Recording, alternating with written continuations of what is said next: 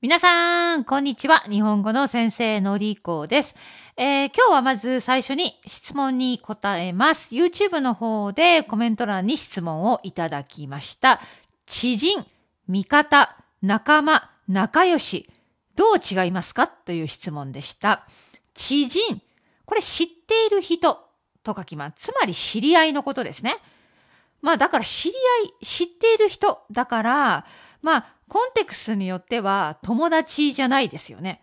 ただの知り合い。うん。まあ、仲良くない。知人。知り合い。ね。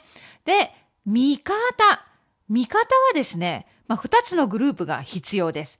ね。二つのグループが対立している。時に、味方と敵。という考え方があって、で敵はエネミーですね。反対のグループ。同じ意見じゃない。味方は自分と同じ意見、自分と同じ側にいる人。これが味方です。ね。じゃあ、例えば、えー、イギリスではフットボール、ね、サッカーが有名ですね。たくさんのチームがあります。じゃあ、えー、マンチェスター、マンチェスターユナイティッドとリバプールの試合。ね。じゃあ、まあ私は全然興味がないけれども、リバプールファンとしましょう、私。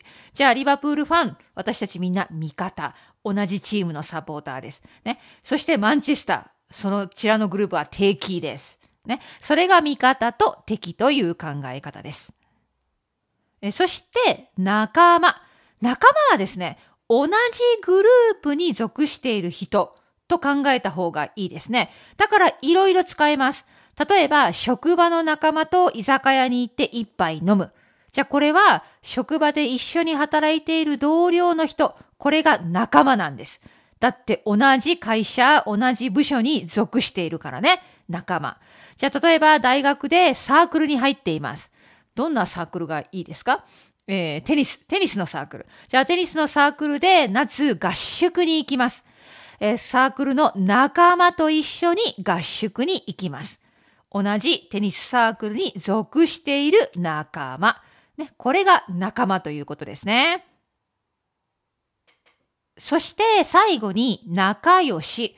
まあ、これは漢字を見ればわかるんですけど、仲が良い、仲の良いということなんですね。ね、例えば私には親友がいて、ね、仲がいい、仲がいい友達がいる、親友がいる。ね、えー、とか、例えば夫婦関係ね。私と旦那さんは結婚して15年経っているけれども、まだ仲良しです。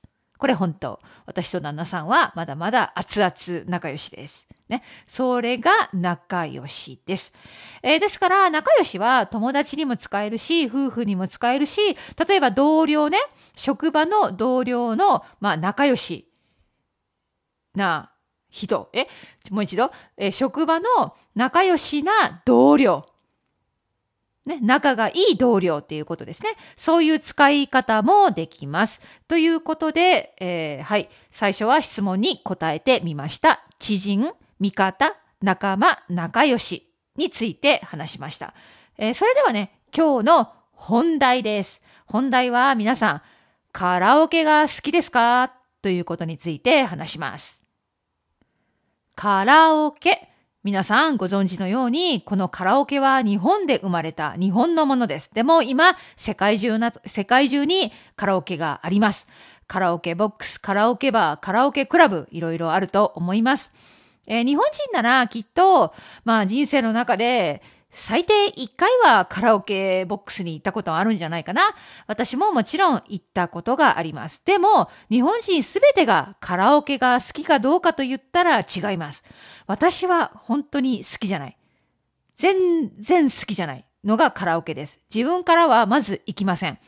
えー、もしかして友達に誘われても、えー、カラオケみたいな感じで何か理由をつけて行かないようにします。断ると思います。そのぐらいカラオケが好きじゃない。なんで好きじゃないのか考えたんですけれども、うん。まずは、まあ、歌を歌うのが好きじゃないからだと思います。あの、時々ね、ポッドキャストのエピソードで歌を歌ってきました。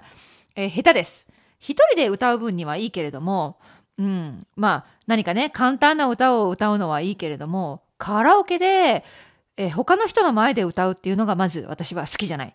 そして、他の人が歌っているのが好きじゃないんです。どう反応していいのかわからない。なんでそんなに歌うの？気持ちよく歌ってるの？もちろんね、あの、好きなシンガーやグループがいて、そのコンサート行くのは本当に好き。で、そのコンサートで、その好きなグループが歌っている、それを生で見るのは本当に好きですけど、カラオケって、他の人がね、友達が、同僚が歌っているのを見るのが楽しい？え？って思ってしまうのが私なんですね。ごめんなさい。私はつまらない人間です。でも、カラオケは嫌いです。ですから、カラオケ行こうと言っても私は本当に行きません。えー、カラオケに行くぐらいだったら私はネットフリックスを見ます。そんな感じかな。うん。あとね、カラオケボックスみたいな空間が好きじゃないです。えー、すごく限られた狭い場所で、そしてうるさい。うるさい。そう。うるさいのが私は多分好きじゃない。うん。まあこういうふうにうるさく話しているのりこさんですけれども、えー、めちゃくちゃうるさい大音量でガンガンガンガンなんか聞く。うん。それをまあ聞かされている。もうそんな環境が好きじゃないので、私はカラオケが好きじゃない。はい。えー、でもね、面白いですね。カラオケが好きな人はたくさんいます。うん。えー、私の旦那さんとか旦那さんの家族はカラオケが好きなんですよね。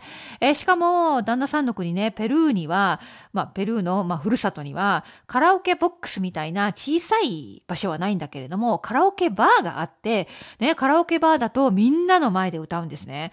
もうそんなのね、本当勇気がないと歌えませんけど、私の旦那さんはそんなことをするのが平気な人なんですね。うん、面白いね。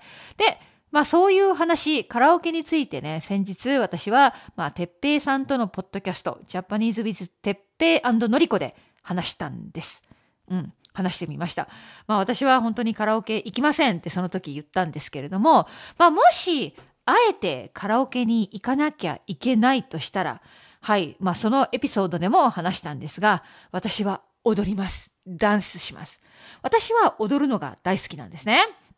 うん、今でこそ、ね、ちょっと腰を弱めてしまって、もうダンスはしてないんだけれども、えー、6年、7年、5年、うん、まあ、ちょっと前ですね。私はベルファストでダンス教室に通っていました。まあ、ラテンダンス、サルサ、えー、チャチャ、えー、ワルツ、あとアルゼンチン単語、えー、イーストコーストスイング、ね、いろいろ、いろいろダンスをやっていたんですね。だから踊るのは好きなんです。なので、もし私はカラオケに行ったら絶対に歌わないけれども、えー、皆さんが歌っている横で、えー、ダンスします。踊ります。盛り上げます。ということです。はい。じゃあ今日はカラオケが好きですか？について話しました。はい。それじゃあ、またね。あ、またねという前に、えー、次のエピソード283ですね。はい。283は、なんとなんと、ポッドキャスト1周年記念になります。2月の5日、去年の2月の5日、2020年の2月の5日に私はこのポッドキャスト Learn Japanese with のりこを始めたんですね。えそして、なんとか1周年。アニバーサリーになります。ということで皆さんお祝いをしましょう。一緒に、えー、楽しく聴いてほしいと思います。ということで次回は、まあ先に予告ですけれども、1周年記念となります。はい。それでは今日はここまでです。またねバイバイ。